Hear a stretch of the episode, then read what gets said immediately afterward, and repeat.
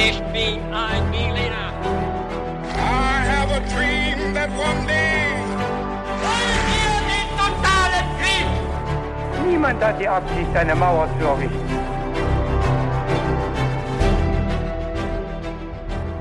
Hallo zusammen und willkommen zurück zu einer neuen Folge bei His2Go und das wie immer mit mir, Viktor. Und mit David. Und bevor wir gleich in die Folge einsteigen, erkläre ich noch ganz kurz, wie wir dabei vorgehen. Und zwar ist es so, dass David heute eine Folge vorbereitet hat. Ich weiß nicht, worum es gehen wird äh, in seiner Folge und bin auch schon ganz gespannt. Und bevor es losgehen wird, wird er auch noch ein paar knifflige Fragen stellen, wo alle mitraten mhm. können und wo vor allem ich dann auch noch mal auf die Probe gestellt werde. Bin mal gespannt, wie ich abschneiden werde. Bevor wir aber dazu kommen, haben wir noch eine Frage, die wir uns bei Histogo stellen. Und die lautet wie immer, David, was trinkst du heute zum Podcast? Ich habe mir einen äh, warmen Tee gemacht, äh, den kann ich gerade ganz gut gebrauchen, einen Matcha-Tee und der passt auch zu der Region, in die es äh, gleich gehen wird in der Geschichte. Was hast du dabei? Ich trinke auch einen Tee und zwar auf Eis. Marokkanische Minze gibt's bei mir, weil es heute sehr, sehr warm ist. Heute ja. äh, am 30. Wir nehmen ja diesmal wirklich am Tag auch der Veröffentlichung auf. Und wir kommen vielleicht auch gleich noch äh, darauf zu sprechen, warum das so ist. Vorher aber noch wollte ich noch ähm, die 10C aus dem Richard-Wagner-Gymnasium in Baden-Baden grüßen, die mir dieses Getränk empfohlen hat. Ich weiß nicht, ob sie es kalt oder warm wollten. Ich habe es jetzt kalt genommen, finde es sehr lecker. Vielen Dank dafür. Und ja, jetzt, David, vielleicht kannst du kurz erklären, warum wir heute am 30. aufnehmen. Ja, das liegt daran, äh, dass nachdem du in der letzten Folge ja äh, an Corona erkrankt warst, ich das natürlich nicht auf mir sitzen lassen konnte. Ich bin jetzt auch krank geworden, auch Corona zu dieser Zeit, wo ich eigentlich dachte, es hätten jetzt aktuell wenige, aber das stimmt, glaube ich, auch gar nicht. Auf jeden Fall haben wir es leider auch perfekt so rumgemacht, dass jeweils die Person krank geworden ist, die die Folge vorbereitet. Ja. Das ist natürlich ein bisschen unpraktisch. Aber es geht jetzt, glaube ich, gerade noch so, ne? Ja, doch, doch. Und zu meiner Verteidigung muss ich noch sagen, dass ich es nicht war, der dich angesteckt hat. Äh, aber ich glaube, in Freiburg ist gerade also da geht der Virus einfach rum. In meinem Freundeskreis haben auch sehr, sehr viele Corona. Aber gut, jetzt haben wir genug darüber geredet und ich würde sagen, wir steigen jetzt direkt mit der Folge ein. Und ja, ich bin gespannt, wie es losgeht. Genau, wir starten jetzt äh, mit einem kleinen Intro, wie eigentlich mhm. jedes Mal. Am 20. April 1925 verließ Percy Fawcett mit zwei Begleitern die Stadt Cuiabá im Westen Brasiliens, um sich auf den Weg tief ins Innere des Amazonas zu machen. Fawcett war bereits zu dieser Zeit in manchen Kreisen eine lebende Legende, denn er hatte schon einige Forschungsreisen im brasilianischen Urwald durchgeführt. Dabei war er auf eine Geschichte gestoßen, die ihm fortan keine Ruhe ließ. Eine sagenumwobene Stadt irgendwo im brasilianischen Amazonasbecken, eine uralte Hochkultur, die er die Stadt Z nannte. Besessen von der Suche nach der Stadt Z begab er sich ein ums andere Mal auf gefährliche Expeditionen in teils noch völlig unbekannte Gebiete. Aber im April 1925 tat er das zum letzten Mal, denn er kehrte von dieser Expedition nicht mehr zurück. Seitdem beschäftigt viele Menschen die Frage, was aus Fawcett, seiner letzten Reise und der legendären Stadt Z geworden ist. Ob er und die Stadt immer noch im brasilianischen Regenwald darauf warten, entdeckt zu werden. Zahlreiche Menschen haben mittlerweile schon versucht, das aufzudecken und nicht alle von ihnen sind wieder zurückgekehrt aus dem Regenwald. Also Victor, Zeit, dass wir uns diese Geschichte mal genauer ansehen. Allerdings äh, ganz bequem von unserem His2Go Studio aus, auf der Grundlage von Literatur wie immer. Und hast du schon mal gehört von dieser Stadt Z? Nein, ich habe noch nie davon gehört und ich bin super gespannt, weil das klingt wirklich aufregend. Es ist eine gute Story, die uns übrigens auch einige Leute empfohlen haben. Also dieser Hinweis kam von mehreren Seiten. Deswegen ist es Zeit, dass wir uns das mal genauer anschauen.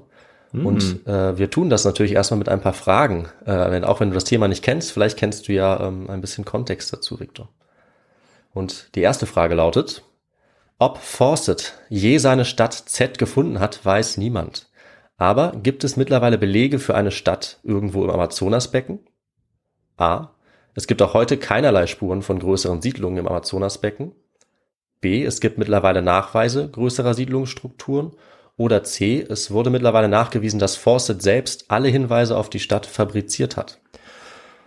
Puh, also wir sind ja eigentlich ein historischer Podcast und wenn das jetzt das gar nicht geben würde, dann würde hm. es sich ja auf die Expedition und die Person fokussieren. Und deshalb hoffe ich einfach oder glaube einfach, dass es Antwortmöglichkeit B ist und dass es tatsächlich ähm, ja Vermutung gibt oder Hin Hinweise gibt, dafür gibt, dass es diese Stadt tatsächlich gibt oder dass sie existiert.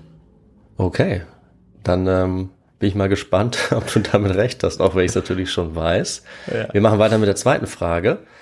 Das Amazonasgebiet wurde Anfang des 20. Jahrhunderts besonders für einen Rohstoff ausgebeutet. Die Rede ist natürlich von A. Kohle, B. Salpeter, C. Naturkautschuk oder D. Erdöl. Also wenn das im Regenwald ist, dann würde ich jetzt mal auf Naturkautschuk tippen. Ich glaube, Aha. Das ist ja pflanzlicher Stoff. Aber ich kann auch total daneben Ja. liegen. Äh, genau. Doch, doch, da liegst du richtig. Ja, ich hoffe einfach mal, dass es diese Antwort ist. Ist nicht der einzige pflanzliche Stoff, aber äh, wir werden auf jeden Fall mal sehen, ob das, ob das stimmen kann, was du behauptest. Jetzt kommen wir zur letzten Frage. Drittens. Um mit den indigenen Gruppen im Amazonasbecken freundliche Kontakte zu knüpfen, war es wichtig, a. Geschenke mitzubringen, b. Geiseln dazulassen, c. Angehörige der Gruppen medizinisch zu versorgen oder d. gut kochen zu können. Puh, das klingt irgendwie alles toll. Äh, Antwort A oder C Mhm. würde ich jetzt äh, mal spontan tippen. Tja, Mm, Ja, ich glaube, ich würde einfach bei Antwort A bleiben, weil ich das über andere indigene Völker auch schon gehört habe, ähm, dass Geschenke immer gut ankommen. Ähm, ja, und das beispielsweise auch, ich weiß nicht, ob die Mongolen viel damit zu tun haben. Äh, wahrscheinlich gar nichts, aber dort war das ja auch üblich, beispielsweise, dass man Geschenke mitbrachte. Und das gibt's bei sicherlich ganz vielen anderen Bevölkerungsgruppen. Deshalb tippe ich darauf. Okay. Das werden wir uns jetzt mal im Folgenden etwas genauer anschauen. Wir starten also mit der Geschichte. Percy Fawcett wollte in den 1920er Jahren die Entdeckung seines Lebens machen oder mehr noch sogar die große Entdeckung des Jahrhunderts, so hat er es selber ausgedrückt. Er hatte dann schon zahlreiche Expeditionen hinter sich gebracht. Mittlerweile war die Welt auch zum größten Teil erforscht, bekannt, kartografiert. Es gab einfach nur noch wenige Gebiete, die man wirklich entdecken konnte. Und wir haben ja mittlerweile auch schon einige dieser Entdeckungsreisen und Expeditionen behandelt, hier bei His2Go. Aber dieses Gebiet, in das Fawcett jetzt eintauchen wollte, das Amazonasbecken, das war auch im 20. Jahrhundert noch weitgehend unbekannt, zumindest für alle, die nicht dort gelebt haben als Einheimische. Und schon seit Jahrhunderten hatte es ja immer wieder Versuche gegeben, den Amazonas zu erschließen und ihm seine Geheimnisse zu entlocken. Victor, du hast uns ja zum Beispiel von der Reise von Francisco Orellana erzählt, der das Ja. auch versucht hatte. Ja, und von der Entdeckung Ja, der- des Amazonas. Genau, der 1542 äh, den Amazonas befahren hat auf der Suche nach der legendären goldenen Stadt El Dorado, äh, was er nicht überlebt hat und viele seiner Leute. Mhm. Und die Gerüchte einer versunkenen goldenen Stadt oder einer riesigen, unbekannten Zivilisation haben schon viele Leute in den Tod gelockt, bis ins 20. Jahrhundert hinein. Und zu diesen Leuten hat eben auch äh, Percy Fawcett letztlich gehört. Jede Expedition eigentlich, die auf der Suche gewesen war nach El Dorado, hat ein katastrophales Ende genommen. Niemand konnte es jemals finden. Wie wir heute wissen, liegt das wohl daran, dass es eine solche Stadt auch niemals gab. Und Percy Fawcett war jetzt nicht nur auch einer dieser Glücksritter, sondern er war zum Teil auch Wissenschaftler. Äh, Und die Wissenschaft wusste um 1920 auch, dass es El Dorado eigentlich nicht geben konnte. Fawcett aber war sich selber schon sicher, dass es irgendwo zumindest etwas ähnlich Faszinierendes geben musste, nämlich ein Königreich oder eine versunkene Stadt im Amazonasbecken. Und dafür hat er auch Beweise gesammelt. Er hat Artefakte gesammelt, Karten studiert, mit der indigenen Bevölkerung gesprochen und er hat sich auch die Unterstützung der angesehensten wissenschaftlichen Institutionen seiner Zeit gesichert, unter anderem die Royal Geographical Society. Ja, Ich glaube, die wieder. kommt dir mittlerweile auch bekannt vor, Victor. Na klar, die, die kann, die darf bei keiner Expedition fehlen. Ehrlich gesagt wollte ich auch gar keine Folge jetzt erstmal machen, in der die schon wieder vorkommt. Und ich habe dann erst mit in der Geschichte gemerkt, dass die hier auch wieder eine richtige Rolle spielt, weil die einfach überall mitgemischt haben zu der Zeit. Hm. Aber sie waren eben auch äh, ein wichtiger Unterstützer von Percy Fawcett. Allerdings gab es zu dieser Zeit auch viele, die ihn äh, für einen Spinner gehalten haben. Ich glaube, das können wir uns gut vorstellen. Ähm, und andererseits waren natürlich einige wie er davon überzeugt, dass dieses versunkene Königreich irgendwo im Regenwald liegen musste, diese Stadt, die er Z genannt hat. Dazu hat er gesagt, Zitat, der zentrale Ort, den ich Z nenne und dem unser Hauptaugenmerk gilt, liegt in einem Tal, etwa 16 Kilometer breit. Auf einer Erhebung in der Mitte liegt die Stadt, der man sich auf einer gepflasterten Straße nähert. Die Häuser sind niedrig und fensterlos und es gibt einen pyramidenförmigen Tempel. Also so hat er sich diese Stadt Z vorgestellt, auf die er dann endlich stoßen wollte, als er im April 1925 auf seine letzte Expedition aufgebrochen ist. Und bevor wir zu dieser letzten, äh, bis heute geheimnisumwitterten Expedition kommen, müssen wir erstmal noch ein paar grundlegende Dinge wissen. Wer war Fawcett? Wie wurde er bis heute zu einem berühmten Entdecker? Welche Vorgeschichte welchen Kontext hat diese Suche nach der Stadt Z? Und Victor, womit würdest du gerne starten, wenn du es dir aussuchen könntest? Ich würde definitiv gerne mit einem historischen Kontext starten und mich würde vor allem auch interessieren, wie er überhaupt zu so einem genauen Bild kommt, wie er sich das so überhaupt vorstellen kann, dass das so aussehen muss, wie er da inspiriert wurde. Ja, das hatte ich gehofft, dass du das sagst. Äh, das steht nämlich bei mir auch als nächstes im Skript historischer Kontext. Ja, und wir gehen natürlich auch darauf ein, wie er auf diese Idee kommt. Und ich glaube, wir werden sehen, dass ähm, wir diese Frage gar nicht so ganz beantworten können, hm. weil ähm, nicht alles, was Fawcett gemacht hat, auch Hand und Fuß hatte aus wissenschaftlicher Sicht. Aber das macht die Geschichte vielleicht zum Teil auch erst richtig spannend. Äh, wir schauen uns jetzt aber zunächst mal die Person Percy Fawcett an, wie er zu einem der bekanntesten Abenteurer seiner Zeit geworden ist. Er stammt nämlich ursprünglich aus einer adligen Familie. Sein Vater war sogar gut mit dem Prince of Wales befreundet, dem späteren äh, König Edward II. Und 1867 kommt der kleine Percy auf die Welt. Er lebt erstmal eine ziemlich furchtbare Kindheit, weil sein Vater ist äh, nicht nur einer der besten Cricket-Spieler des britischen Empire, lustigerweise, sondern er ist auch ein Trinker. Er verschwendet das Familienvermögen, vernachlässigt seine Familie und stirbt auch relativ früh. Mhm. Und auch seine Mutter beschreibt Percy Fawcett selber als abscheulich, wohl auch, naja, als Folge dieser, dieser unglücklichen Ehe mit dem Vater. Ähm, und Fawcett hat das im Nachhinein dann als sozusagen Abhärtung gesehen für später, dass er lernen musste, alleine zurechtzukommen aber ich denke, aus heutiger Sicht kann man auch sagen, dass er vielleicht ähm, ein bisschen äh, traumatisiert wurde und dass es für seine psychische Gesundheit vielleicht äh, nicht so gut war, diese Kindheit. Allerdings wurde er mit dem Geld seiner Eltern, die ja schon relativ wohlhabend waren, auf äh, die besten Schulen Englands geschickt. Und er wurde nach viktorianischen Idealen erzogen, auch zu dieser Zeit. Typisch war es zum Beispiel, dass er als adliger Mann äh, ein natürlicher, abgehärteter Kämpfer werden sollte. Also junge Männer wurden schon früh mit Sport vorbereitet auf den Einsatz in den Kriegen, auf den Schlachtfeldern der Welt die Großbritannien eben überall geführt hat im 19. Jahrhundert. Und Percy war auch talentiert, so wie sein Vater. Er war guter Cricket-Spieler, Boxer, Rugby-Spieler, ein guter Athlet. Und mit 17 nach der Schule wurde er dann auch auf eine Militärakademie geschickt, äh, auf die Royal Military Academy in Woolwich. Und äh, wie es damals üblich war, wurde er gnadenlos gedrillt. Mhm. Also Prügelstrafen, härteste Übungen. Und wer das durchlaufen hat, der war eben ja abgehärtet, vielleicht mitunter auch traumatisiert und auf jeden Fall erzogen in dem Glauben an die britische Überlegenheit, den in jeden Winkel der Welt tragen zu müssen. Ähm, das traf zumindest auf viele zu, wenn auch sicherlich jetzt nicht auf alle. Und im Dienst des britischen Militärs hat Fawcett dann auch begonnen, die Welt zu bereisen. Also er hat jetzt äh, begonnen, äh, in seiner Funktion als Militär äh, verschiedene Orte der Welt kennenzulernen, beispielsweise Hongkong, auf Malta und auch in Ceylon, heute bekannt als Sri Lanka, und dort hat er wohl auch seine ersten Ausgrabungsversuche unternommen auf Sri Lanka. Er hat dabei jetzt nicht viel gefunden, aber es hat ihn irgendwie begeistert und durch diese verschiedenen Eindrücke aus aller Welt von diesen verschiedenen Orten ist wohl auch sein Entdeckungsdrang immer stärker geworden. Und noch wichtiger, er hat auf Ceylon auch seine spätere Frau Nina Patterson kennengelernt. Äh, sie war auch gut ausgebildet wie er, sie sprach Deutsch und Französisch. Sie war ebenso abenteuerlustig. Die beiden sind sich dann näher gekommen, haben bald geheiratet und bei ihnen lief es immerhin etwas besser auch als bei Forces Eltern, kann man sagen. Und Nina hat äh, ihren Mann später immer unterstützt, bis in ihr hohes Alter, auch äh, nachdem er dann verschollen war. Und sie hat dabei unter anderem über ihn gesagt, Zitat, ich war sehr glücklich und bewunderte Percy sehr für seinen Charakter. Er war ein geradliniger, ernsthafter und großzügiger Mann. Äh, und Victor, ich würde mir eigentlich wünschen, dass äh, du später auch so über mich sprechen würdest, wenn ich mal ähm, im Dschungel verloren gehe. Oh, okay, ich überleg's mir mal. Bei großzügig, hm, also vielleicht, wenn du mich das nächste Mal auf einen Kaffee einlädst, dann äh, würde ich das auf jeden ja. Fall machen. Schon mal im Voraus eine Erpressung, aber ich glaube, das wäre es mir wert, wenn du dann äh, einen Nachruf für mich schreibst. Weißt du doch.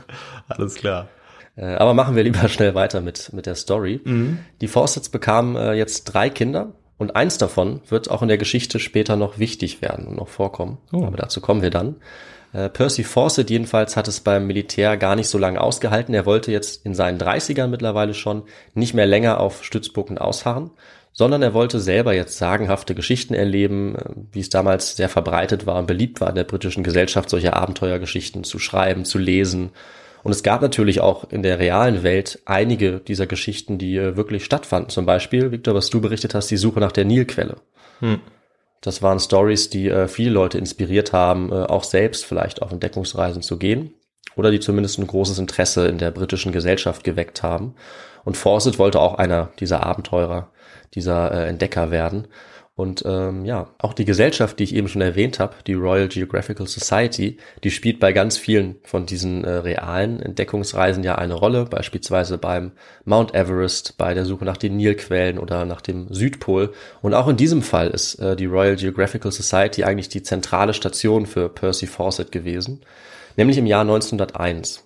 Wie gesagt, er ist jetzt schon äh, relativ alt, also nicht alt, aber er ist jetzt in seinen 30ern, er ist jetzt kein, kein junger Mann mehr, sondern im besten Alter könnte man sagen. Er geht jetzt 1901 in seinen 30ern nach London zur Royal Geographical Society und lässt sich dort ausbilden. Und zwar als Landvermesser. Dabei hat er auch biologische, geologische und meteorologische Grundkenntnisse gelernt, aber zum Beispiel auch, wie man eine Expedition dementsprechend vorbereitet und durchführt, was für ihn natürlich sehr wichtig war. Dazu kamen auch praktische Informationen, zum Beispiel, wie man laut dem damaligen Verständnis, soll ich dazu sagen, mit Bissen von Giftschlangen umgehen sollte. Zum Beispiel Schießpulver in die Wunde geben und dann anzünden oder das Fleisch um die Bissstelle mit dem Messer herausschneiden. Äh, ich bezweifle ehrlich gesagt, dass man das heute immer noch so machen würde. Ich, glaub, ich weiß nicht, ob das viel bringt. Ja, ich glaube auch, dass das äh, eher nicht mehr gängig ist. Klingt schon auch sehr brutal. Ja, und ich glaube, es würde auch nichts bringen, weil das Gift ja schon im, äh, im Blut zirkuliert, glaube ich. Ja, da müsste man ja sehr schnell sein. Ja, schnelle, schnelle Hände. Ich hoffe, das hat er niemals angewandt. Ähm, aber es ist auch äh, ein Beispiel von vielen für die Verständnisse der damaligen Zeit, die nicht immer zugetroffen haben und vor allem im Fall von äh, Percy Fawcett einige Verständnisse, die ähm, auch nur er hatte und mit denen er auch ziemlich oft falsch lag. Also er war jetzt alles andere als ein genialer Entdecker, der irgendwie das Feld revolutioniert hat, sondern er war zum Teil auch ja ein bisschen ähm, gutgläubig und fast ein, ein Scharlatan, könnte man sagen. Also er hat nicht alles gewusst. Aber zumindest war er mutig. Also er hat sich diese Expedition zugetraut. Immerhin. Das kann man sagen. Ähm, wir müssen uns noch ein bisschen genauer anschauen, ob mutig das richtige Wort ist, was man sagen könnte. Oder vielleicht auch, ähm, ja, vielleicht leichtsinnig. So könnte man es nämlich auch nennen. Hm. Äh, aber das können wir dann am Ende der Folge vielleicht nochmal beurteilen. Mhm. Er hat auf jeden Fall die Ausbildung gemeistert, die ein Jahr gedauert hat, sodass er zumindest theoretisch auch in der Lage war, diese Expedition durchzuführen. Er war jetzt offiziell als Forscher ausgebildet, als Landvermesser, um genau zu sein. Ihm fehlte jetzt nur noch die erste Forschungsmission. Und diese erste Reise, die ist er dann äh, angegangen im Dienst auch der Royal Geographic Society und es war aber erstmal was ganz anderes, nämlich als Spion. Er ist getarnt als Kartograf nach Marokko gereist, um dort Informationen zu sammeln, unter anderem über den Sultan und hat sich auch äh, relativ geschickt angestellt bei dieser Mission. So geschickt, dass er dann, äh, als er zurück in London war, 1902, relativ beliebt war bei der Society und sie haben ihn dann, ähm, nachdem er zwischendurch wieder beim Militär war, auch für eine weitere, ja, sagen wir mal, Entdeckungsmission ausgewählt. Anfang 1906 hat der Präsident der Society ihm nämlich einen besonderen Auftrag gegeben. Er sollte nach Bolivien reisen in den Osten des Landes, wo auf der Landkarte damals noch eine Menge weißer Flecken waren, Anfang des 20. Jahrhunderts. Es gab dort eben dichte Regenwälder, die niemand gut kannte, außer der indigenen Bevölkerung dort, und es war unklar, wie genau die Grenzen verliefen zu dieser Zeit zwischen Bolivien, äh, Peru und Brasilien. Und das sollte jetzt eine neutrale Seite ändern und vermessen. Und dafür wurde eben die Londoner Royal Geographic Society jetzt ausgewählt und die haben Fawcett dafür losgeschickt als ja ausgebildeten Landvermesser, der mhm. er war. Also ging es los mit einem kleinen Team mit dem Schiff über den Atlantik nach Panama, wo zu dieser Zeit gerade der berühmte Panama-Kanal gebaut wurde. Dort gab es auch einen ersten Vorgeschmack auf die Unternehmungen, die damals in Südamerika und Mittelamerika durchgeführt wurden und die Folgen, die das auch hatte. Also am Kai, laut seinem eigenen Bericht, stapelten sich schon die Särge denn zu diesem Zeitpunkt waren bereits ungefähr 20.000 Arbeiter gestorben, auch beim Bau des Kanals. Und dieser Trend sollte sich auch noch fortsetzen. Die Reise ging jetzt weiter mit dem Zug zum Titicacasee und von dort nach La Paz, dann mit äh, etwas Proviant und einer etwas größeren Expeditionsgruppe weiter in den Dschungel, von den Anden herunter zum Amazonasbecken. Und der Amazonasregenwald war zu dieser Zeit wirtschaftlich sehr wichtig und wurde sehr stark ausgebeutet durch den Kautschukgewinn. Victor, hm. du hattest recht. Das war die richtige Antwort auf unsere Frage. Juhu. Ja. Das Gebiet und die Menschen wurden dort wirklich erbarmungslos ausgebeutet zu dieser Zeit für das sogenannte schwarze Gold, Kautschuk oder Gummi, Naturkautschuk. Und gleichzeitig war diese Grenze, diese bolivianische Grenze auch ein zum Teil gesetzloses Gebiet, wo einige Banditen Verbrecher waren und wo die Regierung nicht immer alles bestimmen konnte, wo sie teilweise kaum Mitspracherecht hatte. Und die Firmen und Einzelpersonen dort haben die indigene Bevölkerung systematisch versklavt für den Kautschukabbau. Und sie sind dabei so brutal vorgegangen, dass es eigentlich nah an einen Völkermord sogar heranreicht. Hm. Und Fawcett selbst hat diese brutalen Umstände auch äh, beschrieben und angeprangert in Zeitungen. Und ähm, für ihn und viele andere hat das die Situation natürlich auch gefährlich gemacht, weil ähm, das auch bei den indigenen Gruppen, die jetzt so schrecklich behandelt wurden, natürlich dazu geführt hat, dass sie jetzt äh, sehr wenig dazu bereit waren, friedliche Kontakte noch aufzunehmen gegenüber vielen Fremden, von denen sie eigentlich nichts Gutes erwarten konnten zu dieser Zeit. Also das war so ein bisschen die Situation in dieser Region, in die er jetzt gekommen ist.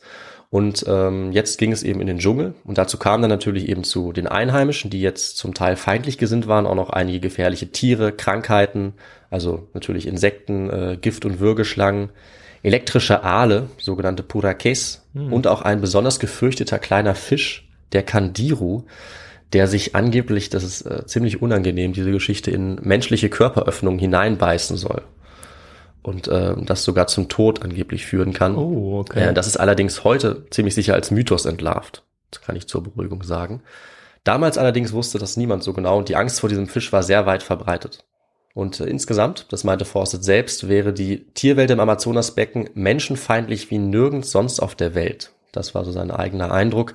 Wobei ich jetzt nicht weiß, ob er damit auch nicht ein bisschen übertreibt. Also ich glaube, man sollte in dieser Geschichte nicht alles für bare Münze nehmen, was Fawcett selbst behauptet. Ähm, ich denke, das wird schon dadurch klar, dass er eben ja auf der Suche nach einer Stadt Z war, für die äh, niemand außer ihm selber wirklich so eine große Begeisterung aufbringen konnte. Und er war auch einer der Leute, die eben gerne mal Sachen beschrieben haben, ähm, für die es nicht immer auch Belege gab.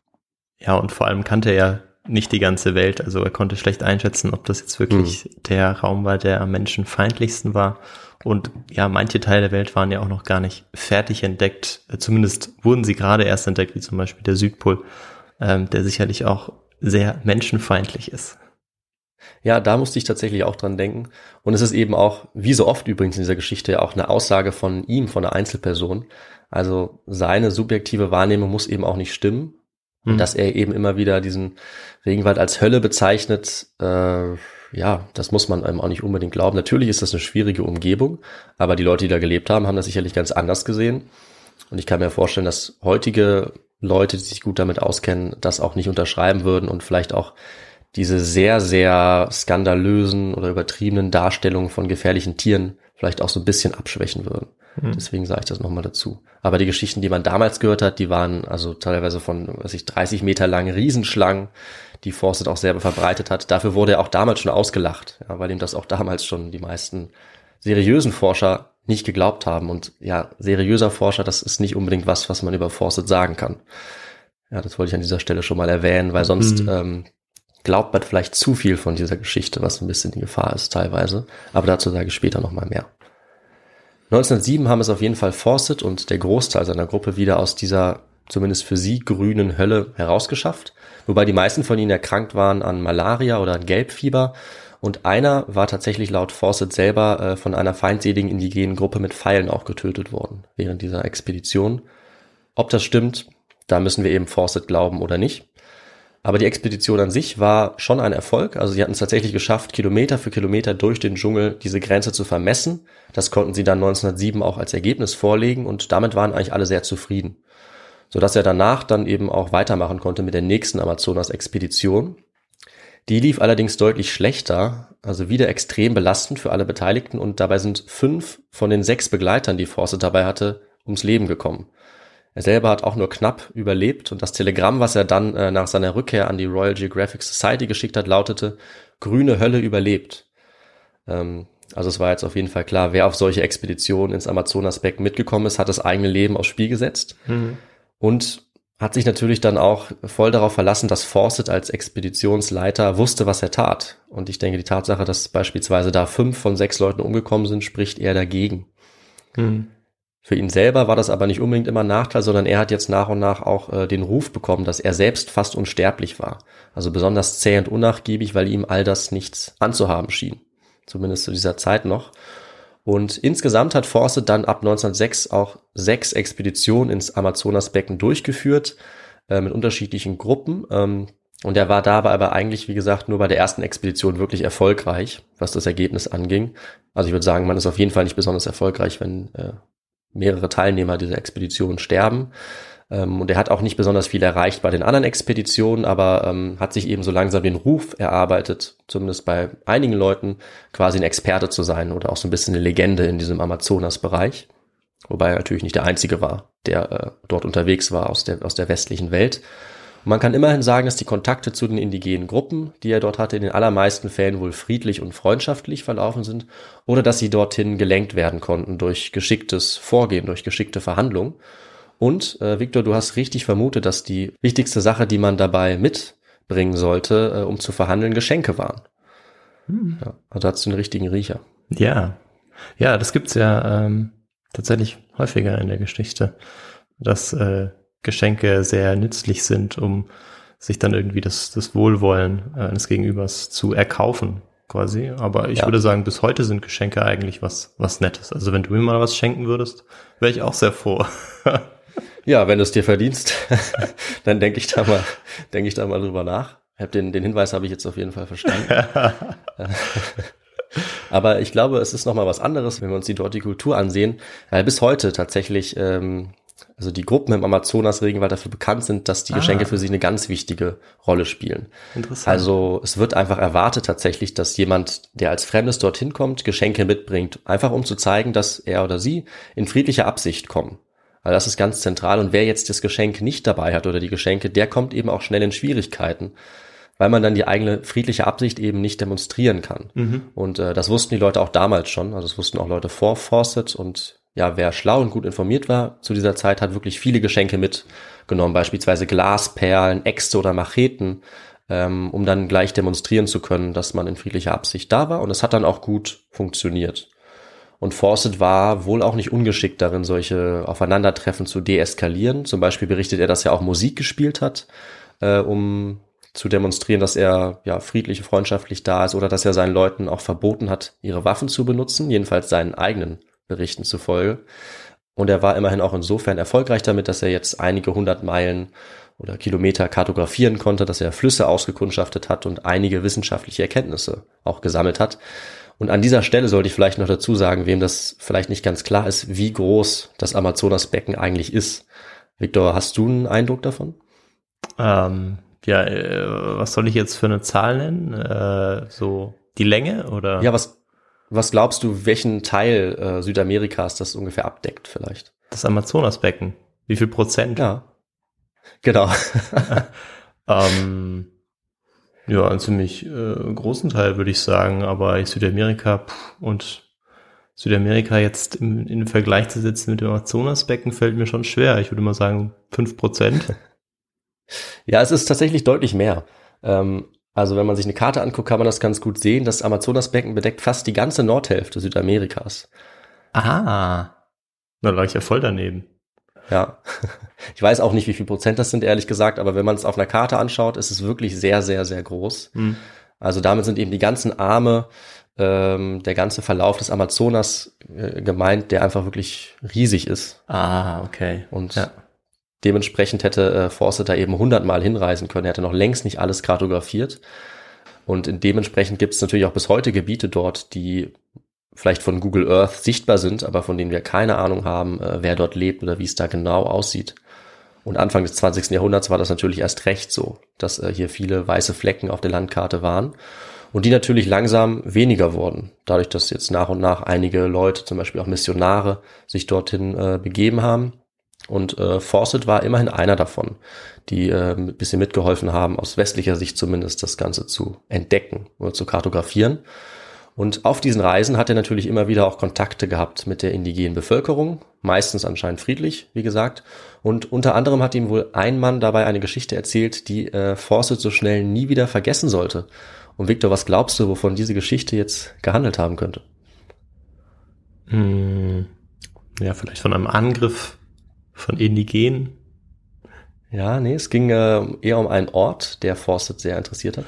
Ah, natürlich. Jetzt ist der Zeitpunkt gekommen, wo es um diese mysteriöse Stadt Z geht. Richtig? Ja, richtig. Also zumindest laut Fawcetts eigenen Angaben, wie so oft. Äh, wir wissen natürlich nicht, ob das auch stimmt, aber er hat niedergeschrieben und weiter erzählt, dass ihm eben die Geschichte zugetragen wurde, dass die indigene Bevölkerung dort sich Legenden erzählt hätte von einer Stadt, einer legendären Stadt tief im Amazonas-Dschungel, die ihre Vorfahren errichtet haben. Äh, und sobald er das gehört hatte, war er sozusagen Feuer und Flamme für mhm. diese Idee. Also war er wie besessen. Er war ja ohnehin schon ein Anhänger solcher Geschichten und er fand jetzt die Idee sofort faszinierend und hat sich in seinem weiteren Leben mehr und mehr auf dieses Thema gestürzt. Also er hat jetzt alte Geschichten gelesen, Berichte, Karten gewälzt, äh, selber auch recherchiert. Alles, was er zum Thema alte Zivilisation und untergegangene Städte im Amazonas finden konnte, was ehrlich gesagt äh, nicht besonders viel ist. Und es ist jetzt auch nicht ganz klar, wie gut er das wirklich recherchieren konnte und wie viel er einfach von seiner eigenen Fantasie dazugegeben hat. Der entscheidende Fund, zumindest seiner eigenen Meinung nach, gelang ihm dann in der Nationalbibliothek Brasiliens, und zwar das sogenannte Manuskript 512. Dieses Manuskript gibt es auch wirklich, es ist heute noch erhalten in der Nationalbibliothek und es berichtet von einer Gruppe von Entdeckern, Glücksrittern oder auch, auch Sklavenhaltern, die angeblich um 1753 eine große verlassene Stadt fanden im Dschungel in der Region des heutigen Mato Grosso in Brasilien. Und wo genau diese Stadt lag, das haben sie natürlich nicht aufgeschrieben, aber dafür haben sie geschrieben, dass die Stadt sehr prunkvoll gewesen sei, voller kunstfertiger Bauten, Tempel, ähm, silbernen, goldenen Stein, großen Häusern. Und Fawcett war sich, als er solche Sachen gelesen hat, natürlich ganz sicher, dass das die Stadt sein musste, von der auch ähm, die Leute, die er getroffen hat, ihm erzählt haben und dass es eben so eine Stadt auch geben musste, mhm. wie er sie genannt hat, höchst bemerkenswerte Überreste einer versunkenen Zivilisation, noch unentdeckt. Und er wollte sie natürlich jetzt finden, irgendwo im Amazonasbecken. Dabei war aber zu dieser Zeit gar nicht ganz klar, wie das Leben tief im Amazonas eigentlich ausgesehen hatte, hunderte Jahre vorher oder auch noch zu dieser Zeit. Das wusste niemand so richtig. Und eigentlich, wenn man ehrlich ist, wissen wir es auch bis heute nicht so ganz. Es gibt und gab nämlich zwei Meinungen, also eigentlich zwei grundlegende Meinungen. Die eine ist, dass der tiefe Dschungel einfach ein extrem menschenfeindlicher Ort ist. Also dass Regenfälle, die brennende Sonne, die Überflutung, den Boden nährstoffarm machen, dass da kaum Ackerbau möglich ist und dass einfach keine komplexe Gesellschaft entstehen kann im Amazonas. Keine Arbeitsteilung, sagen wir mal, keine Hierarchien, also keine Voraussetzung mhm. für größere Zivilisation, wenn man diesen Begriff äh, so definieren kann, beispielsweise wie wir es bei der Zivilisation der Sumerer mal hatten in einer anderen Folge. Und dass in so einer lebensfeindlichen Umgebung eben nur kleine Gruppen von Menschen überleben können. Und das ist die Meinung, die viele auch bis heute vertreten. Und diese Ansicht gibt es auch schon lange und das kann auch stimmen. Auf der anderen Seite gibt es dann aber die zweite Forschungsmeinung, die das kritisiert als äh, quasi typisch herabwürdigenden Blick auf angeblich primitive Wilde, was es ja auch oft gibt in Bezug auf indigene Bevölkerungsgruppen.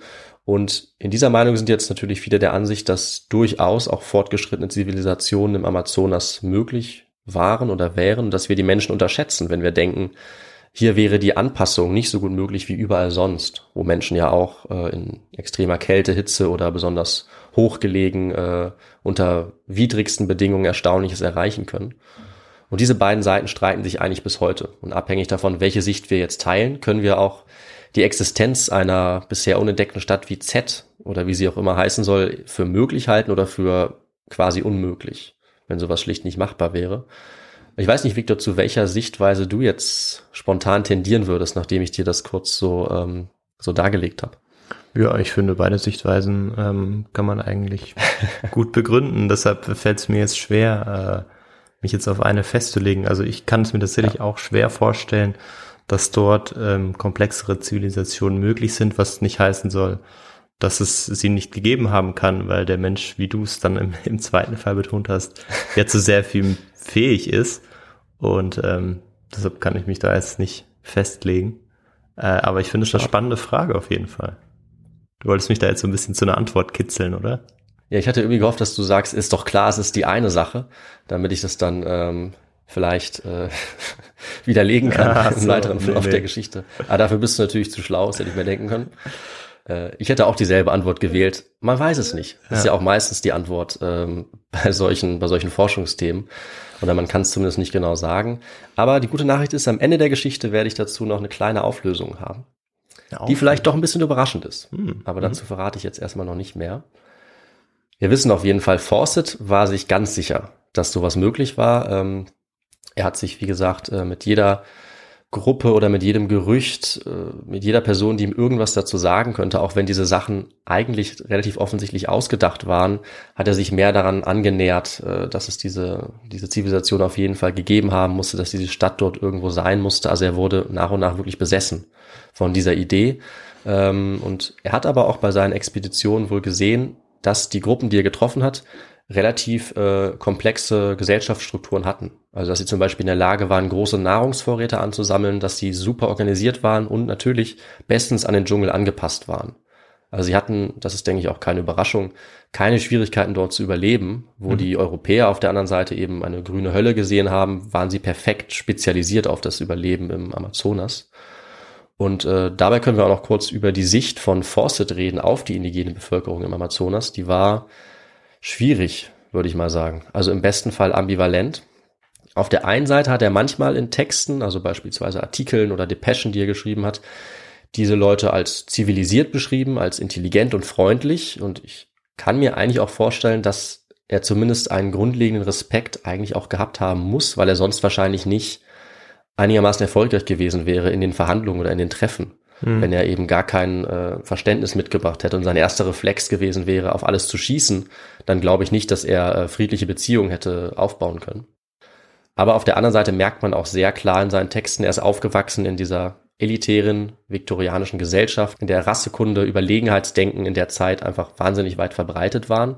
Und das hat sich auch bei ihm ausgewirkt. Also dementsprechend hat er die indigene Bevölkerung immer wieder als beschränkte Kinder bezeichnet, als affenähnliche Wilde und es gibt auch einige Berichte, nach denen er alles andere als diplomatisch war, sondern rücksichtslos, provokant, hat anscheinend unprovoziert auch einmal auf äh, eine Person einfach geschossen, weil er die irgendwie ja, irritierend fand und teilweise okay. war er wohl geradezu auch verachtend. Also das heißt, rassistische Vorstellungen hatte er ganz sicher und es ist bis heute wirklich schwer zu sagen, wie stark die ausgeprägt waren. Also es gibt Darstellungen, die ihn als verständnisvollen, irgendwie abenteuerlichen Forscher sehen und es gibt Darstellungen, die sagen, er war mehr oder weniger ein rassistischer Spinner, der einfach quasi äh, wild umhergelaufen ist im Regenwald.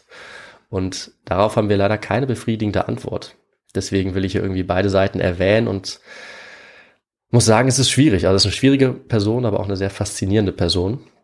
Ja. Und äh, so die ganze Wahrheit über ihn werden wir wahrscheinlich nie erfahren. Außer natürlich, dass er auf jeden Fall diesen Plan hatte, die Stadt Z zu finden. Und dem gehen wir jetzt weiter nach. Das ist die eine Sache, die, äh, die wir auf jeden Fall gut jetzt noch verfolgen können. Er hat nämlich Texte geschrieben. Er hat öffentlich geredet darüber, dass es diese Stadt geben musste. Er hat diese Idee jetzt, nachdem er die Stadt dann auch offiziell auf den Namen Z getauft hatte, weiter verbreitet. Er hat seine Pläne natürlich auch der Royal Geographic Society mitgeteilt, weil er auch Finanzierung brauchte für Expeditionen, um diese Stadt endlich zu finden. Aber er konnte dann eine Zeit lang nicht weitermachen, weil seine Pläne jetzt für weitere Erkundungen durchkreuzt wurden von einem sehr großen Ereignis im äh, ja, Beginn des 20. Jahrhunderts, in das auch Großbritannien involviert war. Und Victor, was könnte das jetzt schon wieder sein? Das ist eine gute Frage, David. Äh, ich gehe aber davon aus, dass du auf den Ersten Weltkrieg hinaus willst. Ja, natürlich. Ich habe es absichtlich ein bisschen vage äh, formuliert, aber du hast es trotzdem rausgefunden. Das ist natürlich das große Ereignis, was jetzt für vier Jahre lang ja, so ziemlich fast alles auf der Welt natürlich lahmgelegt hat, was solche Expeditionen oder Pläne anging. Äh, und Fawcett selber war auch immer noch Reserveoffizier und ist jetzt bei Kriegsbeginn dann auch äh, von Brasilien aus nach Großbritannien zurückgekehrt. Er wurde dann als Artillerieoffizier eingesetzt im Ersten Weltkrieg und er war zu diesem Zeitpunkt auch schon 50 Jahre alt. Also nicht mehr der jüngste, weder für den Krieg noch für extrem kräftezehrende Dschungelexpeditionen. Nach dem Krieg konnte er dann aber endlich wieder weitermachen. Also er hat den Krieg gut überstanden und wurde sogar ausgezeichnet für seinen Militärdienst. Und er hatte jetzt natürlich mittlerweile nur noch ein Lebensziel. Also den Amazonas weiter erkunden auf der Suche nach seiner Stadt Z, kann man fast schon sagen. Und mittlerweile hat er sich jetzt auch einen Namen gemacht, nicht nur bei der Royal Geographic Society, sondern auch in der Gesellschaft. Er war auf eine Art schon einer der bekanntesten Entdecker seiner Zeit auf der einen Seite für manche eben ein legendärer Draufgänger, auf der anderen Seite vielleicht auch ein bisschen ein Spinner oder ein Romantiker. Also da hat sich auch damals schon die Meinung sehr geteilt, eigentlich wie auch bis heute. Und er war auch einer der letzten ähm, einzelnen Entdecker, die sozusagen auf eigene Faust losgezogen sind und nicht mit einer großen Forschungsmission. Und deswegen war natürlich die Presse begeistert von ihm. Also in der Presse wurde er als Held dargestellt, gerade in der Zeit, in der Großbritannien nach dem Ersten Weltkrieg auch Helden gebraucht hat, nachdem es langsam mit dem Empire bergab ging, nach dem Ersten Weltkrieg mit ähm, fortlaufender Zeit im 20. Jahrhundert. Und es war natürlich dann auch teilweise schwierig, so einer Figur wie ihm jetzt zu widersprechen, wenn er so überzeugend von der verlorenen Stadt Z erzählt hat. Wenn er behauptet hat, dass niemand den brasilianischen Dschungel so gut kannte wie er, also niemand außer den Einheimischen natürlich, die da gelebt haben. Mhm. Und Einige haben sich jetzt eben gedacht, dann wird es schon stimmen, was er sagt. Also wenn er so sicher ist, dass es diese Stadt Z gibt, wenn er zum Beispiel zum Teil auch Zeichnungen angefertigt hat, wie diese Stadt aussehen sollte. Und ich habe ja am Anfang auch ein Zitat vorgelesen, dass er auch schon seine eigene Theorie hatte, wie groß die Stadt war oder wie die Gebäude aussahen, obwohl er sie eigentlich gar nicht gesehen hatte. Dann hat das natürlich auf viele Leute auch Eindruck gemacht, äh, zu dieser Zeit damals und auch bis heute. Ja. Und er war natürlich nicht der einzige Forscher zu dieser Zeit und andere haben gezeigt, dass es auch möglich war, solche Entdeckungen noch zu machen. Beispielsweise, davon haben wir auch eine eigene Folge, die Entdeckung Machu Picchus. Die war auch zu dieser Zeit und niemand hatte erwartet, dass äh, auf 1000 Metern Höhe in den Anden eine große Maya-Stadt beispielsweise zu finden wäre. Und ähm, deswegen war es für einige schon auch denkbar, dass Fawcett durchaus recht haben könnte, auch wenn er wie ein Wahnsinniger eben diese imaginäre Stadt gesucht hat, mit wenig finanziellen Mitteln, mit sehr kleinen Gruppen, während andere Expeditionen zum Teil mit modernster Technik jetzt zu dieser Zeit ähm, effizienter und schneller deutlich mehr Gebiet auch erkunden konnten als er. Aha, das wäre noch äh, eine Frage von mir gewesen, weil unterstützt, unterstützt wurde er finanziell schon auch von der von der RGS quasi, also von der Royal ähm, Geographical Society, oder? Oder war das deshalb auch, war er deshalb auch so klamm, weil dort auch eine gewisse Skepsis herrschte? Also beides ist richtig. Auch die äh, Royal Geographic Society war gespalten tatsächlich zu dieser Zeit. Mhm. Er hatte einige wichtige Unterstützer, auch äh, beispielsweise einmal den Vorsitzenden und dann den Vizevorsitzenden. Und die haben eben ähm, einige seiner Expeditionen finanziert. Aber nachdem er eben öfter mal, er hatte ja insgesamt sieben Expeditionen, ah. völlig ausgezehrt und ohne Erfolg zurückgekommen ist, ist diese Unterstützung weggebrochen. Und er hat letzten Endes immer weniger finanzielle Unterstützung bekommen. Und am Ende war die Royal Geographic Society auch nicht mehr gewillt, äh, ihn weiter zu finanzieren. Und er hat dann äh, quasi das Ganze publik gemacht und hat sich an die gesamte Weltöffentlichkeit eigentlich gewandt, um seine letzte Expedition zu finanzieren. Ah, 1924. Ja, interessant. Und hat er vielleicht auch deshalb eben diese vielen Zeichnungen gemacht, um sozusagen diese Idee so ja. weit zu spinnen, dass er, dass er Menschen davon überzeugen kann, die ihn dann vielleicht auch noch finanzieren für eine letzte Expedition. Auf jeden Fall. Also in vielerlei Hinsicht ist diese Story eigentlich auch eine, eine Mediengeschichte, wo es einfach wirklich darum geht, zu einer Zeit, wo die Wissenschaft gerade dabei ist, viele dieser romantischen Erzählungen eigentlich zu entmystifizieren, kämpft er sozusagen dagegen an, als Einzelperson, als einer der letzten, zumindest aus seiner Sicht großen Entdecker, das doch noch zu schaffen und natürlich auch zu beweisen. Also es ist eben eigentlich auch seine tragische Lebensmission, diesen jetzt studierten Wissenschaftlern zu zeigen, die sagen, nee, es kann da keine Zivilisation geben, das ist Quatsch, denen zu zeigen, ich habe recht gehabt mit diesem einen großen Fund. Mhm.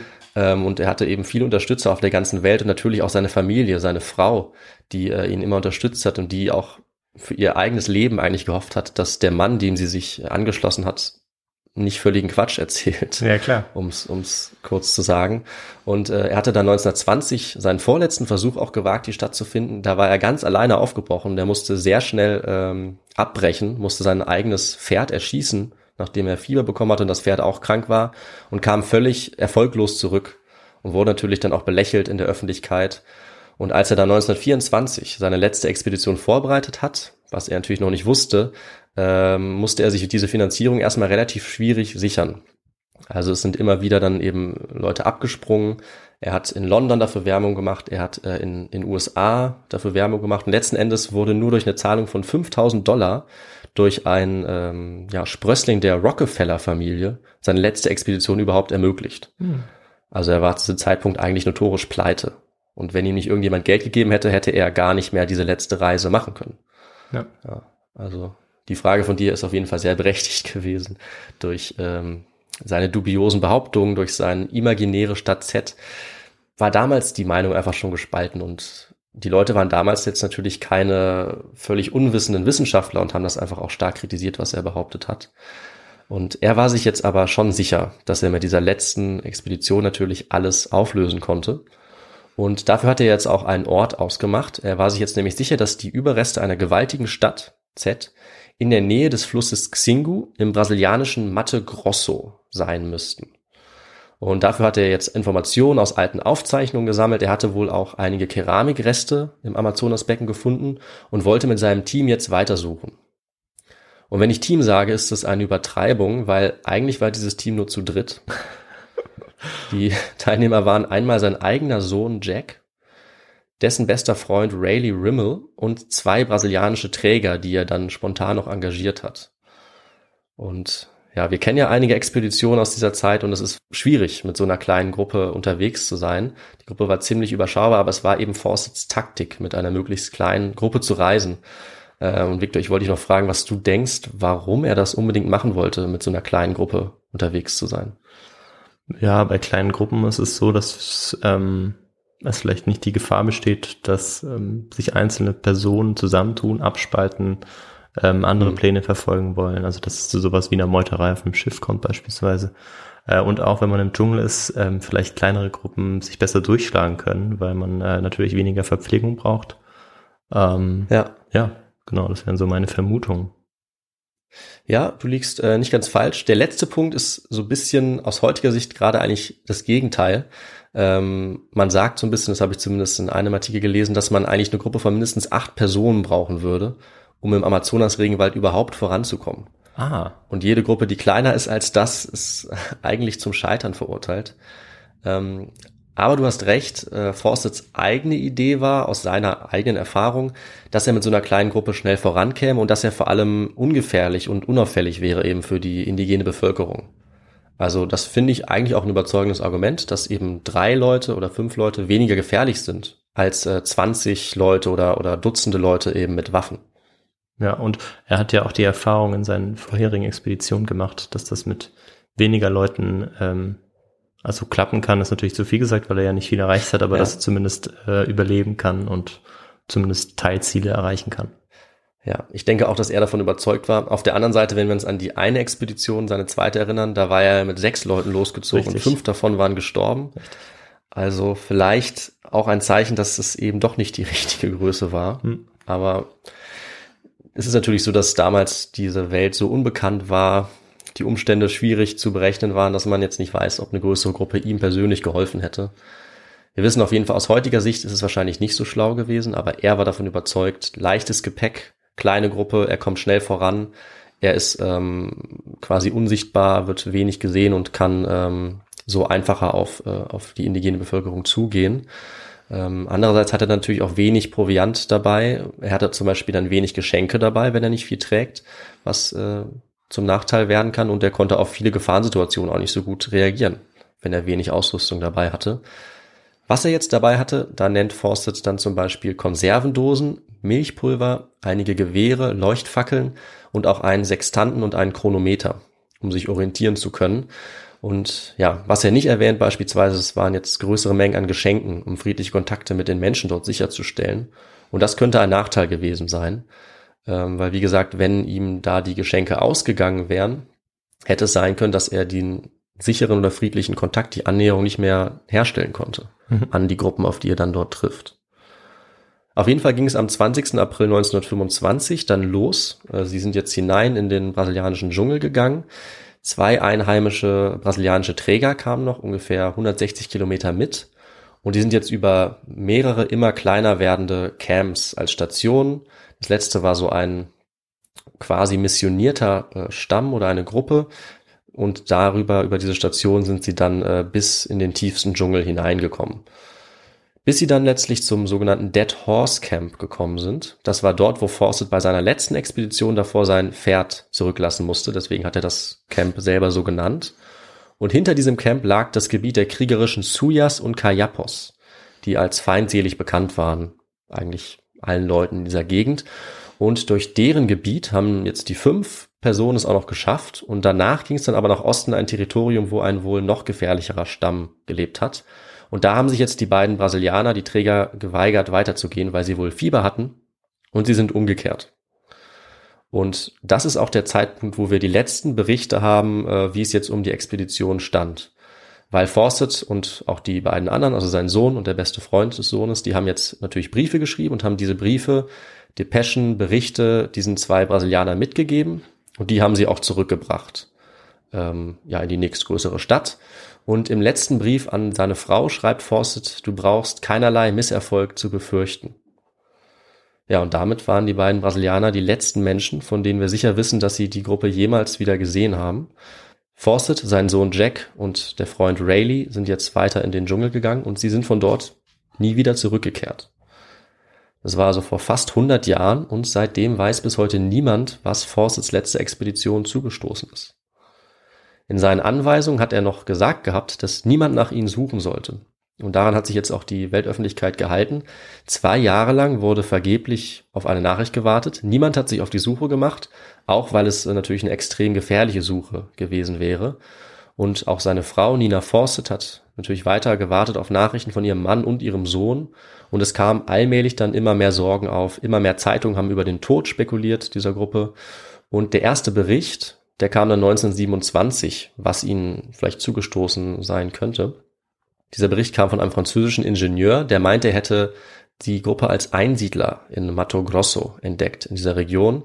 Ihm wurde allerdings von fast niemandem geglaubt und ein Jahr später erst kam es dann zur ersten größeren offiziellen Suchaktion. Die war dann tatsächlich durch die Royal Geographic Society äh, organisiert und das war auch die Gruppe, die die ersten konkreten Spuren fand und bis heute vielleicht auch mit die besten Belege oder Hinweise gesammelt hat. Diese Gruppe kam nämlich an den letzten Ort, an dem auch Fawcett sicher war. Also bei dieser indigenen Gruppe, die äh, zum Teil missioniert war, bei der waren sie einige Tage, also Fawcett's Expedition noch. Und die Suchexpedition ähm, fand dort eben eine Siedlung, in der es dann auch einen Jungen gab mit einer kleinen Metallplatte als Halskette. Und diese Metallplatte, die hatte zu einem Ausrüstungsgegenstand von Fawcett gehört. Wobei jetzt natürlich nicht klar war, ob dieser Metallgegenstand von der letzten Expedition war oder ob er Jahre vorher auch dort vielleicht schon irgendwie gelandet war. Aber es war zumindest ein Hinweis. Noch konkreter war dann der Bericht, den der Anführer dieser Siedlung erzählt hat, nämlich, dass er drei weiße Männer in ein benachbartes Gebiet gebracht hatte und dass sie dort dann getötet worden wären von äh, anderen Indigenen. Es kam allerdings schnell der Verdacht auf, dass vielleicht sogar diese Gruppe und dieser Häuptling, wie sie ihn genannt haben, selber die Mörder waren und letzten Endes musste diese Suchexpedition selbst Hals über Kopf fliehen, als immer mehr Einheimische von überall angekommen sind und äh, von ihnen Geschenke wollten. Und irgendwann hatten sie alle ihre Geschenke übergeben und dadurch wurden dann anscheinend die Einheimischen immer aggressiver, sodass sie dann selber abhauen mussten, äh, alles zurückgelassen haben. Und diese Gruppe, mit der sie da gesprochen hatten, die hat eben mehrmals berichtet, dass sie oder eine andere Gruppe die drei getötet hatten. Und das ist wahrscheinlich tatsächlich der beste Hinweis, den wir haben, aber es ist letzten Endes nur eine Aussage unter vielen lässt sich nicht beweisen.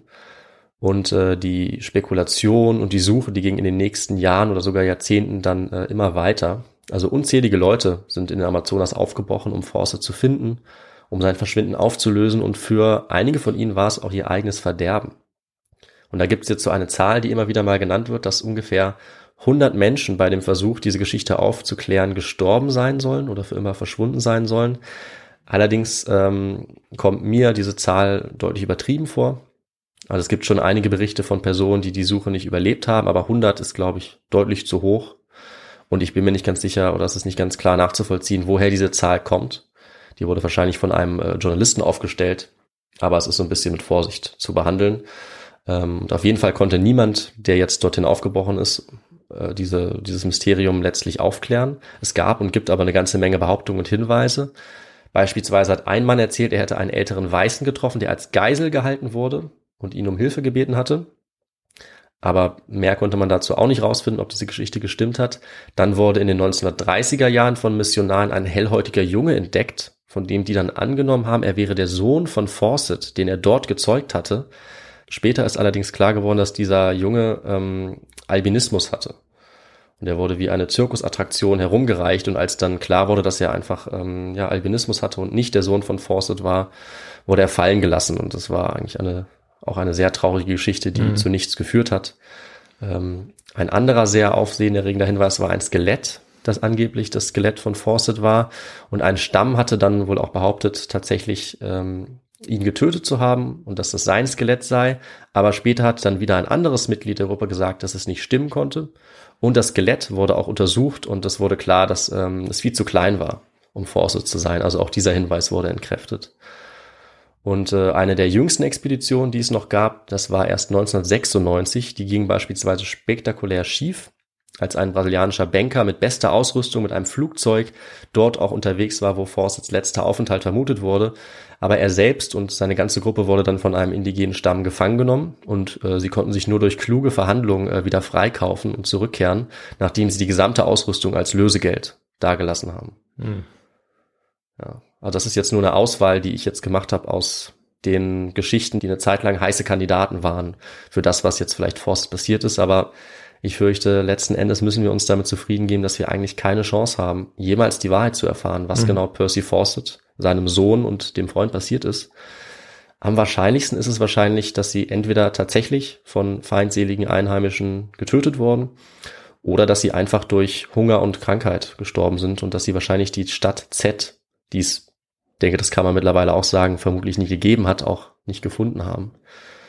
Und äh, ja, das bringt uns jetzt auch zum Ende der Geschichte. Aber ich habe ja schon angekündigt, das Ende ist vielleicht doch nochmal eine kleine Überraschung. Und es ist auch die Antwort auf unsere erste Frage. Denn seit einiger Zeit, ups, nee. Denn seit der Zeit von Fawcett hat sich die Wissenschaft natürlich weiterentwickelt, auch äh, was die indigenen Bewohner und die alten Kulturen des Amazonasbeckens angeht. Und das hat tatsächlich dazu geführt, dass ähm, mittlerweile nicht nur angenommen wird, sondern dass auch archäologisch nachgewiesen ist, dass Fawcett mit seiner Stadt Z doch nicht ganz Unrecht hatte. Nur dass diese Stadt oder eher Städte ganz anders ausgesehen haben, als er es sich vorgestellt hat. Der Archäologe Michael Hemberger hat vor äh, jetzt fast 20 Jahren Spuren von mehreren Dutzend Städten im Amazonasbecken nachgewiesen, und zwar in der Nähe des Xingu-Flusses im Mato Grosso, also tatsächlich dort, wo Force zuletzt gesehen wurde. Mhm. Und diese Siedlungsspuren sind zwischen 400 und 1500 Jahren alt und es zeigt sich, dass es wohl durchaus größere Häuser gab, Gräben, Wälle, um diese Siedlung nach außen hin zu schützen und dass in diesem Gebiet insgesamt in mehreren Siedlungen oder kleinen Städten rund 50.000 Menschen gelebt haben können. Wow, das sind viele ja. Menschen. Das sind viele Menschen und das ist doch der Beweis, dass Fawcett, ob er es jetzt wusste oder nicht, tatsächlich auf seine Art irgendwie recht hatte. So unglaublich das auch ist. Also wir wissen natürlich nicht, ob er die Spuren selber gefunden hat. Äh, es ist durchaus möglich, dass er zum Beispiel Keramikreste gefunden hat, die mittlerweile auch entdeckt wurden. Also die Kultur war weit genug entwickelt, um auch hochwertige Keramik herzustellen oder Fundamente. Die haben beispielsweise große Gräben angelegt. Ähm, und das alles kann man mittlerweile relativ gut äh, nachvollziehen. Das wird bis heute untersucht. Also die letzte wissenschaftliche Veröffentlichung dazu ist gerade von 2018 und die haben das auch nochmal nachgewiesen, dass es große Siedlungsspuren gibt im Amazonasbecken. Und dadurch musste tatsächlich schon ein Teil dieser Geschichte neu geschrieben werden. Also die Annahme, dass es dort überhaupt keine ähm, größeren Gruppen gegeben hat, die ähm, organisiert gelebt haben, die ist auf jeden Fall falsch. Das Ding ist eben nur, dass Percy Fawcett eben an solche Städte wie die der Inka und Maya gedacht hat, also riesige Städte aus Stein. Aber sowas hat es im Amazonas soweit wir wissen, eben nicht gegeben, weil der Dschungel das nicht zulässt, weil man da nicht einfach eine steinerne Stadt bauen kann. Auf die Idee ist vermutlich niemand gekommen. Es wurde eher aus, aus Hölzern gebaut. Und das ist eben heute weniger gut erhalten geblieben als zum Beispiel Machu Picchu. Hm, ja. Und was ist denn jetzt die, äh, die endgültige Antwort auf die Frage, die noch aussteht? Ich, ich, das, ich liege ja dann zumindest nicht ganz falsch. Nee, du legst auf jeden Fall richtig. Ja, also okay. die richtige Antwort ist äh, tatsächlich, mittlerweile gibt es Nachweise größerer Siedlungsstrukturen und du hast äh, richtig getippt. Ja, das wollte ich nochmal äh, von dir hören. Dass ich diese Frage du kriegst es auch nochmal schriftlich. Habe. Super. ja, natürlich. Ja. Spannend. Das, das, das bin ich dir auf jeden Fall schuldig. Wenn man richtig antwortet, dann verdient man auch ähm, dafür gelobt zu werden. Und ich glaube, wenn ich mich nicht täusche, hast du sogar alles richtig beantwortet. Also Chapeau. Ja, mein Glückstag. Ich sollte heute noch Lotto spielen. Das wäre auf jeden Fall ähm, wahrscheinlicher als die verlorene Stadt Z zu finden, glaube ich. ich glaube also, auch. Solange du hier in Freiburg bleibst und Lotto spielst, habe ich dagegen nichts nichts einzuwenden. ja, und zum Abschluss würde ich noch sagen, was bleibt uns jetzt letztlich von Fawcett? Ich glaube, es wird klar, es ist ein sehr ambivalentes Bild. Also wir können ihn auf der einen Seite als romantischen Spinner sehen, mit großen Ambitionen, irgendwie als Kind seiner Zeit, als Resultat des Entdeckerdranges, die letzten unbekannten Ecken der Erde zu sehen, der irgendwie gescheitert ist, aber der vielleicht äh, auch was erreicht hat, ja, mit, mit seinem, mit seinem Bild, was bis heute nachwirkt. Aber wir können ihn auf jeden Fall auf der anderen Seite auch als rassistischen, als unvorsichtigen Möchtegern-Forscher sehen, der so besessen war von einer Idee, für die es keine richtigen Beweise gab, dass er mehrere Menschen in den Tod gezogen hat, darunter seinen eigenen Sohn. Und ich persönlich bringe es nicht übers Herz, mich jetzt für eine der beiden Varianten zu entscheiden. Also ich glaube, das müssen du, Victor, und unsere Zuhörer und Zuhörerinnen wohl selber tun. Aber ich denke, es ist auf jeden Fall sicher, dass die Geschichte dieser Suche nach der Stadt Z äh, genauso verrückt ist, wie sie klingt. Und damit bin ich aber am Ende, Victor, und ich übergebe wieder an dich. Ja, David, vielen Dank für äh, diese faszinierende Geschichte. Ähm, ja, also ich, ich kannte das äh, noch nicht, diese Geschichte äh, von äh, Facet, der diese verlorene Stadt Z sucht. Ich erinnere mich äh, tatsächlich jetzt auch an die Nachrichten, die wir darüber enthalten haben als, als Empfehlung. ja. äh, aber es sind immer so viele, dass man sich dann nicht alles, äh, dass man nicht alles irgendwie in Erinnerung behält. Und ich fand es spannend, äh, dass du das äh, vorbereitet hast. Und ja, also mir fällt es auch schwer, jetzt ein Fazit zu ziehen, wie, ähm, wie Fawcett jetzt bewertet werden sollte, weil ähm, ja, es gibt eben diese beiden Seiten, wie du schon gesagt hast. Ich glaube schon, mhm. dass er ähm, in seinem Verhalten ähm, hin zur indigenen Bevölkerung doch irgendwie einen gewissen Respekt auch gezeigt haben muss, ähm, weil er ansonsten wahrscheinlich auch nicht so oft äh, in diese Region gegangen wäre und nicht so oft heil zurückgekommen wäre. Immerhin ja doch sechsmal mhm. bei sechs Expeditionen. Auf der anderen Seite gibt es natürlich äh, diesen Rassismus Anfang des 20. Jahrhunderts, ähm, der bei ihm sicherlich äh, ja nicht minder ausgeprägt war. Und deshalb ist es wichtig, ja. das nochmal hervorzuheben. Ähm, aber faszinierend, dass er eine Stadt sucht, ähm, die eigentlich nicht existiert, dachte man so lange. Und die, ja. wo man jetzt weiß, äh, seit 20 Jahren etwa, dass es eben doch Hinweise dafür gibt oder dass es tatsächlich belegt ist, dass es dort größere Siedlungen gab, ähm, mhm. die jetzt vielleicht nicht so aussahen, wie äh, es sich Fawcett vorgestellt hatte. Aber das finde ich noch so ein ganz spannender Twist bei dieser Geschichte, äh, dass man am ja. Ende eben doch noch einen historischen sozusagen Fixpunkt hat äh, für diese lange Suche oder für diese Suche nach der Stadt Z. Ja, ja und ist es fast eine Erleichterung, ne? dass das am Ende dann doch nochmal rauskommt. Und ich glaube, ich hätte die Story vielleicht auch nicht gemacht, wenn es nicht wenigstens einen kleinen Anhaltspunkt gegeben hätte. Richtig, ja, ja, stimmt. Wobei ich finde eigentlich allein diese Geschichte der Expedition, wie man dann versucht hat, ihn zu finden, ist ja auch eine Geschichte wert. Ähm, aber das hm. macht das, äh, das gibt dem Ganzen noch äh, ein bisschen Würze auf jeden Fall, würde ich mal sagen. Und ja. ja. was mich jetzt natürlich noch interessiert und sicherlich auch die Zuhörerinnen und Zuhörer ist, ähm, was gibt es da für Quellen und vor allem, was gibt es da für Überblicksliteratur? Ja, das ist jetzt das Thema, auf das ich noch ein bisschen gewartet habe, äh, weil dieses Mal bin ich in der Situation, dass ich nicht ganz so einfach Literatur empfehlen kann, ähm, weil unser Motto ist ja bei His2Go immer, wir nehmen äh, Wissenschaftsliteratur als Grundlage. Das ist ja ganz klar, damit das verlässlich ist. Und in dem Fall ist es so, dass es eigentlich nur ein Buch gibt, was ähm, ja wirklich zu diesem Thema ist, was sich dem Thema genau widmet. Und das Problem ist aber, dass das Buch kein wissenschaftliches ist, sondern dass es von einem Journalisten geschrieben wurde. Und ich muss ehrlich zugeben, ich habe selber erst so ungefähr auf halber Strecke in diesem Buch gemerkt, dass die Recherche dieses Journalisten nicht so verlässlich ist, ähm, wie man es erwarten würde oder wie auch mein eigener Standard ist. Deswegen versuche ich zum Beispiel auch immer nicht nur ein Buch zu benutzen, aber in diesem Fall gibt es tatsächlich nur dieses eine Buch. Und deswegen hatte ich es dann äh, relativ schwer jetzt bei dieser Folge, ähm, Fakten von dem zu trennen, was dieser Journalist oder was andere Leute sich mehr oder weniger ausgedacht haben. Ähm, das war nicht so einfach und das Buch ist an sich sehr lesenswert, hm. aber ich muss sagen, und das habe ich ja auch in der Folge jetzt immer wieder versucht zu betonen, viele von den Sachen und auch viele von den Punkten, wie ähm, Fawcett dargestellt wird, sollten wir nicht unbedingt glauben. Also Fawcett wird in diesem Buch sehr glorifiziert. Er wird irgendwie als genialer, unaufhaltsamer Entdecker dargestellt und das ist aller Wahrscheinlichkeit nach einfach nicht der Fall gewesen. Also das muss man auf jeden Fall im Hinterkopf behalten, wenn man dieses Buch liest. Es ist aber sehr spannend geschrieben, es ist nur einfach zum Teil auch Fiktion. Und das ist ein bisschen schwierig, weil der Autor selber recherchiert, weil er selber auch die Quellen sichtet, weil er selber auch wissenschaftliche Literatur zitiert, aber zum Teil ähm, ja nicht haltbare Schlüsse daraus zieht. Und deswegen würde ich sagen, wenn man dieses Buch liest, sollte man unbedingt auch ähm, einen kritischen Artikel dazu lesen, den ich auch verlinken werde in unseren Literaturangaben, äh, der dieses Buch sehr auseinander nimmt, muss ich eigentlich sagen. Und ich habe das Gefühl, in der Kombination dieser beiden Texte kommt man vielleicht so ein bisschen auf den Mittelweg, den ich jetzt auch äh, verfolgt habe. Ja, wobei, wenn man sich die Folge ähm, ja angehört hat bis jetzt, dann hat man ja eigentlich auch schon eine Grundlage ähm, für ein kritisches, äh, dafür, dass man ein kritisches Bewusstsein dann herausgebildet hat, so dass man sich dann vielleicht ja. auch direkt diesem Buch widmen kann. Weil man weiß eben, dass man sehr vorsichtig damit sein muss. Also ja, doch, das würde ich auch Genau. sagen. Und an sich ist das Buch spannend geschrieben. Es ist äh, also schriftstellerisch top, wissenschaftlich sehr schwierig. Aber das haben wir ja normalerweise nicht bei unseren Literaturangaben. Deswegen wollte ich das dieses Mal auf jeden Fall noch dazu sagen, weil uns das ja auch wichtig ist. Jetzt muss ich natürlich noch sagen, wie das Buch überhaupt heißt. Das Buch ist von David Gran, einem, äh, wie gesagt, Journalisten, und es heißt Die versunkene Stadt Z, Expedition ohne Wiederkehr.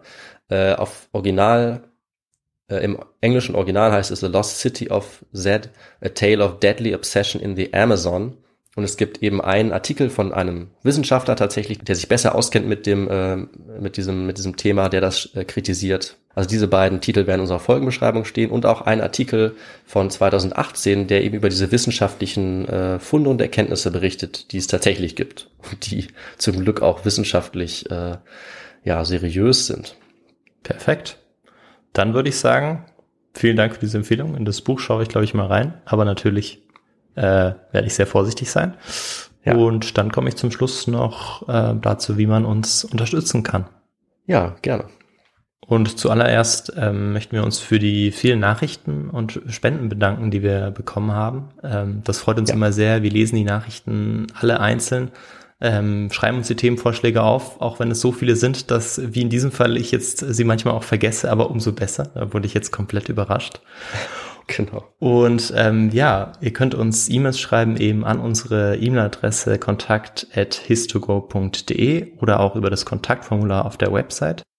Und finanziell könnt ihr uns unterstützen, indem ihr uns spendet äh, oder ein bisschen was von unserem Merch-Erwerb, also beispielsweise ein T-Shirt oder eine Tasse und ähm, ja, die Kontodaten, Links und so weiter, die findet ihr auch alle auf unserer Website.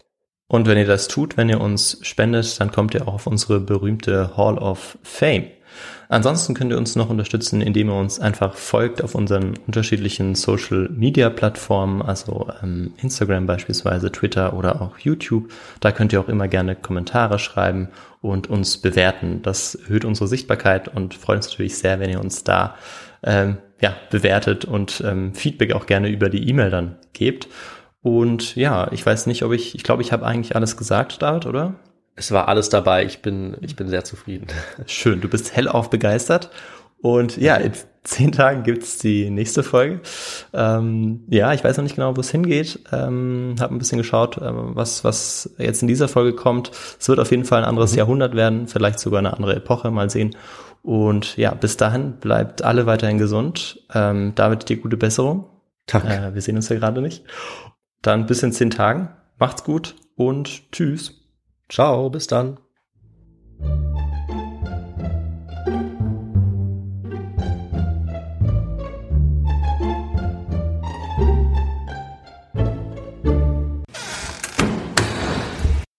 Ja, ein bisschen traumatisiert wurde. Oh. Das kenne ich. Ja. Der Stimmbruch kommt nochmal.